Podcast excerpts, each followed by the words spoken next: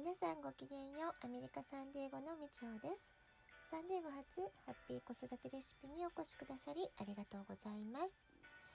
日本はまだ夏休み真っ只中っていう感じだと思いますけれどもサンディエゴはそろそろ back to school 新学期に向けて準備を始める時期という感じになってきました。今年はコロナの影響で例年とは全く雰囲気が違ってしまっていますけれども、まあ、そんな中でも学校関係者先生方はね淡々と新学期の準備をしてくださってるっていう雰囲気です。で今週はハイスクールのレディネスデイというのがありまして、えー、例年だと事前にオンラインで書類の準備をして、えー、準備ができた書類の何枚かを印刷してサインをして持っていくっていうそういうね日があったんですね。でその会場で学生証 ID カードの写真撮影をしたりその場で ID カードを作成してもらったりいろいろな手続きを子どもたちはやります。でその時にね久しぶりに友達に会えたりっていう楽しみもあったんじゃないかなって思うんですけれども今年はソーシャルディスタンスっていうことで生徒が集まる形は取れませんので、えー、昨年度使用した教科書テキストブックをね返却するってそういうためだけに、えー、その Readiness が使われたっていう感じでした。えもちろんドライブスルー方式で車に乗ったままの、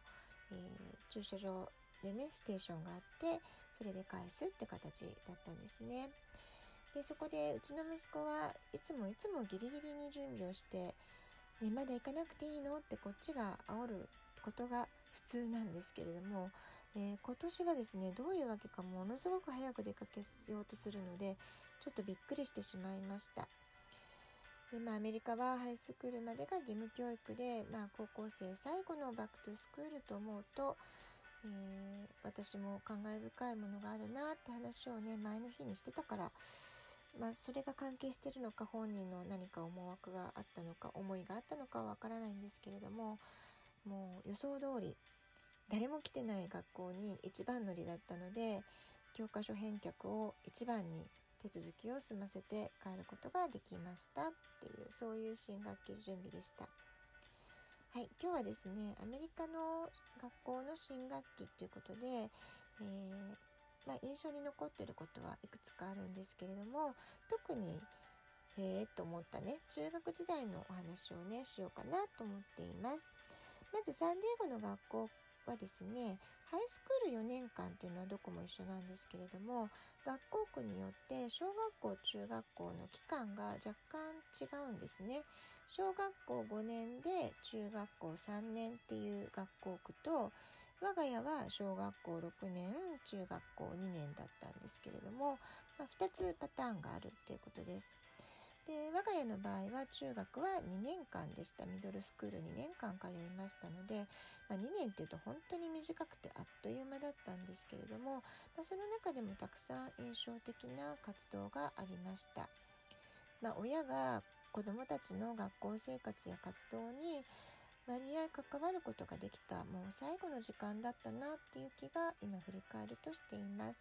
ま、そんな思い出の中の一つをねお話ししていきますね。息子が8年生つまり中学の2年目の学年だった、えー、になる時のその前の夏休みの話ですね。えー、これから8年生になりますよっていう時の話なんですけども、え、8月の半ば、まあ、今ぐらいだったですかね、えー、新入生向けのオリエンテーションのために、えリーダーシップトレーニングっていうのがあったんですね。でこれは8年生の中から先生がえー、選んでくださったみたいで、えー、当時息子は先生から選ばれたメンバーなんだってことでとっても張り切っていたのを覚えています。でそのリーダーシップトレーニングの後持ち帰ったのは、えー、2つありましたリーダーが着る T シャツとリーダー用のハンドブックこれもいずれもねあなたたちは学校の代表するリーダーなんですよっていう言葉とともにねすごくモチベーションをマックスに上げられてる状態ですよね。あの子供たちは僕たちが私たちがリーダーなんだ。でリーダーとして学校の代表として明日やってくる新入生たちに話をするんだってことですごく張り切って、えー、責任感を感じながら、えー、準備をしていたのがとても印象的でした。でハンドブックにはですねオリエンテーション当日次の日のきめ細かい分刻みのスケジュールアクティビティリスト役割分担がぎっしり書かれてて結構大変なトレーニングだなって思った印象があるんですね。そしてそのトレーニングの日に持ち帰った宿題もあって一番大変そうだったのがですね、えー、先生から割り振られた名簿をもとに十数名の新入生の保護者に親に対して翌日のオリエンテーションのご案内の電話をするっていうお役目があったんですね、まあ、それが宿題でした。まず当時の息子にとっては面識のない見知らぬ大人に電話するっていうのは初めての経験だったわけです。それだけでもかなり緊張するのに何回かけても何回かけても電話が通じないとかボイスメールになってしまってうまく喋れなくてメッセージをなかなかね残せないとか本当にね宿泊しながら一生懸命一生懸命やってました。ああどうしようとか言いながらね。でどうもトレーニング中にですね先生方からあなたたちリーダーの振る舞いが私たちの学校の第一印象につながりますとか礼儀正しくとても親切な対応をするようにしてくださいとかですね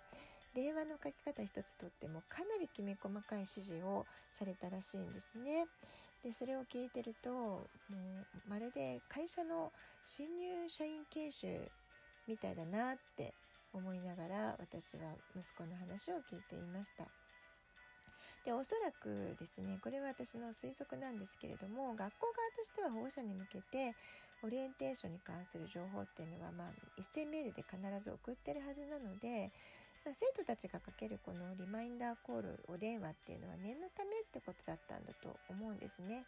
ですけれどもそこで子どもたちに仕事や役割を与えて、えー、子どもたちのリーダーシップの意識とか、えー、そういったものをこんだけ高めて具体的に指導するっていうそういうトレーニングの場をね設けてくださったのは本当にありがたいなって思いました。でこの体験を通じて子どもたちすごく学びも多かったと思いますし、えー、知らない大人に礼儀正しく丁寧に親切に電話をかけて、えー、きちんと情報を伝えるっていうね、えー、そういう体験ができたってことはとっても大きな自信になったんじゃないかなっていうふうに思います。でこんな風にサンデーゴの学校教育っていうのは即社会で使える力そういったものを育成することにすごく意識を向けてるんじゃないかなって感じることが、まあ、これだけじゃなくていろんな場面で私は母親として感じてきました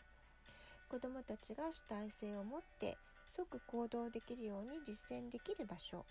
そういうのを先生方が作り出してくださってるっていうことですね。でその中で子どもたち自身は本当にのびのびと自分たちで考えたり行動したり